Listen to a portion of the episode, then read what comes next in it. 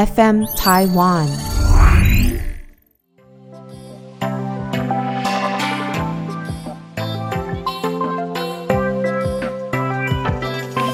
What's up，各位兄弟姐妹，大家好，欢迎回到独生子的世界。大家新年快乐，过年还开心吗？大家有没有聚在一起跟亲戚朋友这个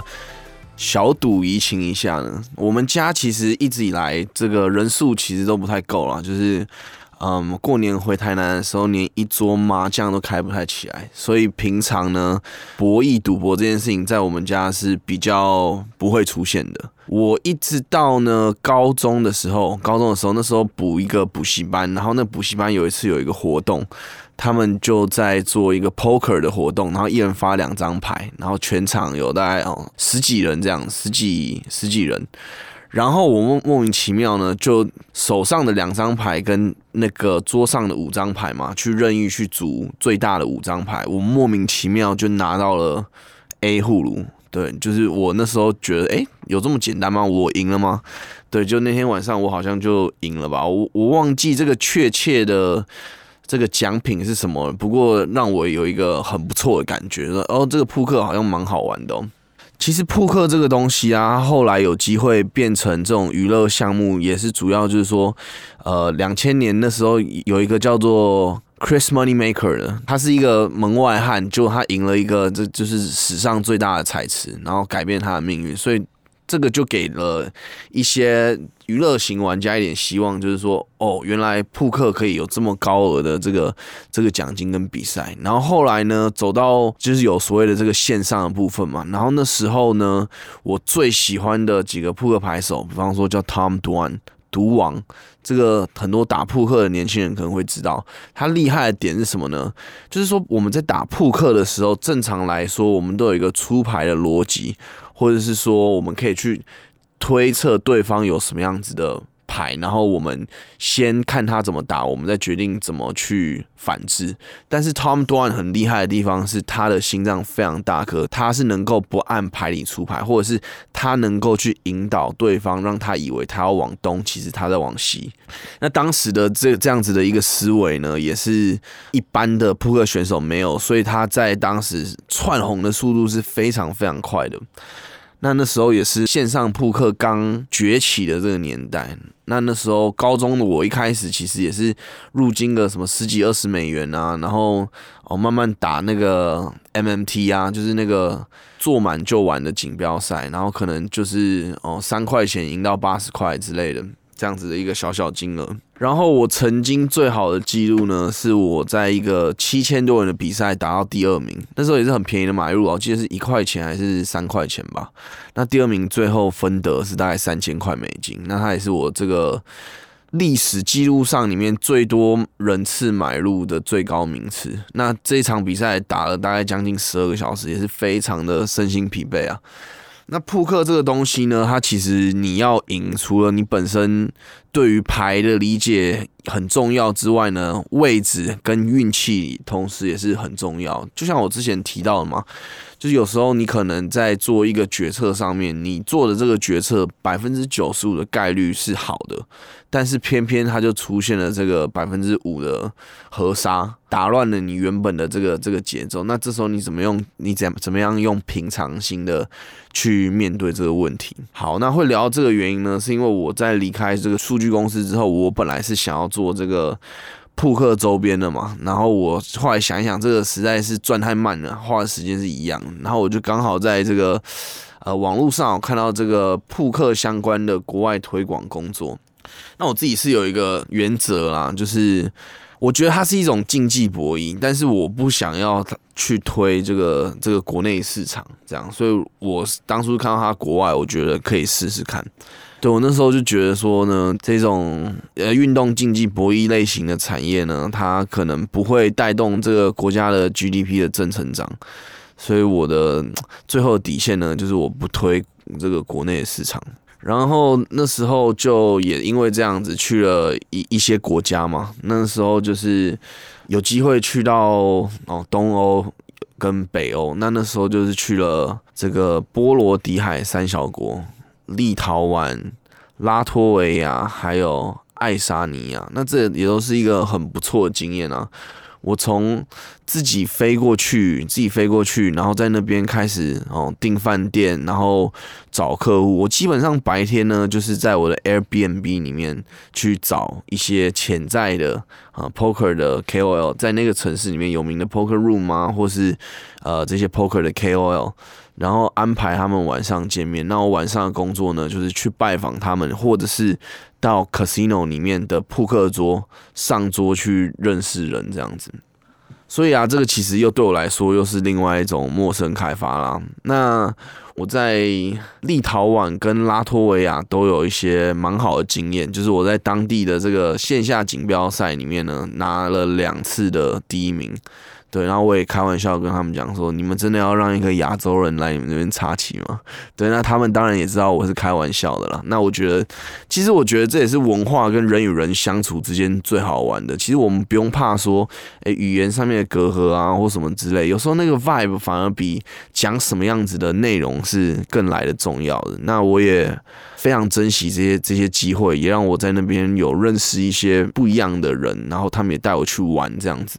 比较有趣的哦，立陶宛其实他们这边也算是一个比较乖的国家，因为当地这个政府他其实有在抓这些事情。是 cash game 是他们当地是有 casino 嘛？那他是有资源 cash game 的。那一般的这种 tournaments 呢，他们都是私底下这样这样自己玩而已。那玩的其实很多也都是一般的这种 recreational 的玩家，就是娱乐性质的居多。他们的奖池啊，各方面也没有到特别的大。那主要就是说他们那边的收入也没有到。特别的好，那只是说那时候我们的业务刚好没有在东欧这一块，所以我觉得说东欧这个扑克大国应该是有机会去推广一下的。然后我每天的工作啊，就是哦晚上差不多我就去 casino，那 casino 通常都是也都在蛮附近的嘛，我就会先查好说哪几间有 poker room，它打的大小大概是什么哦，然后全部都先去看了一圈，然后去稍微的去跟人家接触，然后去。了解一下，说，哎，这个这这间 casino 或这个 poker room 的有没有哪一个人要特别注意，或者说有没有哪一个是他说什么大家会服从的，然后尽量往这样子的啊角色去开发跟跟接近。那我运气也很好啦，因为其实这个我我去的这些场所也都算是公共场所，所以也没有这个看到很多那种。你知道，就是一些比较夸张，这个我听南美洲可能会比较多啊。就是说，在这种哦博弈产业，然后很多现金 involve 的事情，它可能就会有很多这个危险的存在啊。那我在东欧那边是没有这样子的一个过程，因为我不经手钱嘛，对啊，我我我自己本身是不经手钱。东欧立陶宛其实跟台湾蛮像的，我也不知道怎么说，我觉得那边有一点像是这个。欧洲的台湾啊，对它除了人的肤色不太一样呢，其实我觉得很多东西都很相近的，就像物价其实也很相近啊。然后这个个性的方面，我也不知道怎么讲，就是这种 lay back、温温的感觉，跟台湾人也有点像。那那边的食物呢，其实是蛮便宜，食物跟住宿都很便宜，而且这个生活品质还不错。但是我觉得呢，食物是没有特别好吃的，虽然是不会特别贵，但是就是。跟我们平常吃的不一样，比方说冷冷的汤啊，然后很多东西都是这个炸的，然后炸起来都冷冷的。我觉得最难吃的是什么？最难吃的是他们有一间汉堡，有一间这个 Hesburger 呢，在这个立陶宛，哇，觉得它这个汉堡是史上无敌恶心的。怎么说呢？它的汉堡皮啊，烤起来超级的干跟焦的，那里面的肉也是干干的，但它挤了很多美奶滋去。想要去做这个润滑的的的这件事情，所以吃起来就是整个干干的，但很油这样子。对我一个一个这个汉堡都吃不完，然后他们的薯条竟然是那种软软的，完全不脆。东欧基本上是比较便宜的啦，东欧基本上比较便宜。我到北欧的时候，北欧其实我也没有很喜欢呢。北欧我印象很深刻的是，我到这个芬兰，我从爱沙尼亚坐船到芬兰的时候，我下船我看到就是。各种这种大的港口的码头，有那种重工业的感觉。就我走着走着呢，就一个很怪怪的这个怪怪的人就跑来我前面了，然后就要跟我搭讪。大概我猜他二几岁，看起来是这个金藏之类的，我有点吓到，我就我就跑掉了。对，所以我那时候对于这个北欧啊的，我只还有记得说他们的这个物价还是非常非常的贵了，然后。对，什么都要花很多钱，然后对北欧的印象其实没有很好。那我是看到很多这个日本人他们会去这个芬兰这边，那芬兰的这个。那个赫尔辛基呢，其实就有一点像是有一点这种日本日本的大城市的的的这种味道，就是他们的房子很 modern 啊，可是就不是我喜欢特别期待的这个旅游的地方了。那时候就是刚被公司派出去，然后也是新人，所以也不太敢乱玩啦，所以每天都是非常兢兢业业在安排城市啊，跟谁见面啊，然后。哦，交通啊，旅馆啊，这些也是相对也是很麻烦的啊。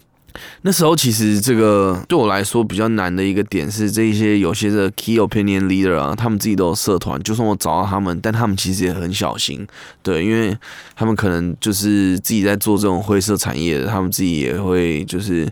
比较谨慎啊，所以有时候跟他们约见面啊，各方面他们也是很。爱回不回啊，或者是说他这个非常非常谨慎，叫你先到一个地方，再到另外一个地方，再到一个地方这样。呃，不过后来了解之后，其实人也非常好的，而且他们也其实不会对我们有太大的这个不友善。为什么？因为我们的出发点是为了帮他赚钱的。哦，聊到这个，我觉得可以聊一个非常有趣的现象，就是我到欧洲的时候，我发现啊，那种会有种族歧视的，大概都是两种人。第一种就是老人哦，那种开公车的或什么之类，他们会就是看你不会讲立陶宛的那个文，他们假装不会讲英文这一类的哦。然后第二种呢，是在一些二三线的城市，不然我们一般在那种大城市里面啊，或者是在路上遇到的人跟他讲英文，他们其实年轻一辈都非常乐意的。那像立陶宛跟台湾人呢，就是有一个惺惺相惜的地方，就是其实他们以前也是从这个苏联体系去去分出来的，所以他们立陶宛人呢也非常讨厌人家说他们是苏联人，或者说他们是俄罗斯人。那其实跟就跟我们台湾人的意思也有一点像，所以他们也这个惺惺相惜。所以那时候我在立陶宛跟他们，立陶宛其实是一个人口很少的国家，大概两百多万人而已。那我那时候在跟他们相处的时候啊，我发现说他们他们这个政治倾向跟我们很像，所以他们也可以理解说台湾人这种不想要属于哦，只想要属于自己的这种概念。所以最后啊，我在欧洲大概待了两个多月，然后是因为真的疫情已经真的在欧洲爆发了，我我才被叫回来这样子。那这个叫回来之后呢，就也比较没有机会可以去出国了。那我本来一开始进这间公司也是希望说，我能够有机会去这些国家参访嘛，因为可能一辈子没什么机会。那现在因为疫情被封了，那我看说那时候大概，嗯三四月到年底的时候应该也不会解封，所以后来也是就离开了这样子。所以呢，这个扑克啊，我我小时候也对他有很多的这个想法跟幻想，觉得说我可以用自己的这个聪明才智跟时间啊，去当一个职业扑克选手。但是我觉得呢，这个太这个不符合经济跟成本效益了。为什么？因为你花一样的时间呢，在打扑克，这样想要成为这个职业扑克牌手，跟你去做业务啊，做 content 啊，他可能第一年下来的这个嗯表现不会差太多。但是你当一个 pro player 这种。能量它是没有办法转换的，两三年之后你没有办法把这种东西变现。那说你如果继续做业务啊，继续做一些 content 这些东西，它是累积起来能量，它之后是可以协助你变现的。所以这也是为什么我后来决定说，这个想法是比较不切实际的，然后去做一般的这个业务跟销售的工作。但是我后来在做这个球卡的市场买卖的时候呢，其实我觉得扑克的玩家，像台湾有几个这个职业牌手，比方说这个 Raymond 为首的。他们现在也在玩 NFT 啊，那其实会有这样的个性，我也不会意外，因为这个扑克打扑克的人呢，他们都会聊，他们都会知道一件事情，就是这个 imply on 啦，就是这个隐藏的这个几率，他可能在这个时候呢，他是输的，但是他要怎么样去做操作，去把这个最后的这个 part 去赢下来。对，或者说他怎么样去哦？我们也知道偷鸡也要十八米嘛。我们我们既然要去挑，我们要去拿某一项事情的话，我们也要自己先丢入一些成本嘛，或者所谓的这个筹码嘛。所以我觉得呢，打扑克的人，他们对于这个球卡或是这种这个虚拟货币的东西啊，大家会比较有兴趣，因为他们会觉得说，他们用这个少少的这个钱，他可以去有机会去做一个暴击的。那这件事也很好，因为就是我们也不用怕说哦做了会没成效嘛，因为就像我之前提到那个印尼的那个自拍的小哥啊，他光他的自拍就三天就已经赚三千万了，所以不怕一万啊，只怕万一啊，不小心就真的你的照片红起来，你就可以直接退休了。后来离开那间公司之后呢，我有很长很长的一段时间是没有碰扑克的，因为我那时候就觉得这个有一点累啊，心有点累，我就不想要再碰这扑克，所以就专心在做一些正常的工作的的部分。这样，那我现在偶尔可能也会是想要玩扑克啊，但是已经不会像以前一样，就是什么看看的这么重啊，然后觉得扑克是一件嗯我重心一直放在上面的事情。好了，今天的内容就到这里结束了。我就稍微聊一下我的兴趣，还有之前这个在扑克做扑克推广的一些一些心得，这样子。希望你们会喜欢我的节目。那如果如果喜欢我的内容的话呢，不要忘记推荐给更多的朋友。我们今天的内容就到这里结束了。祝大家有一个愉快的一周。我们下次见，peace。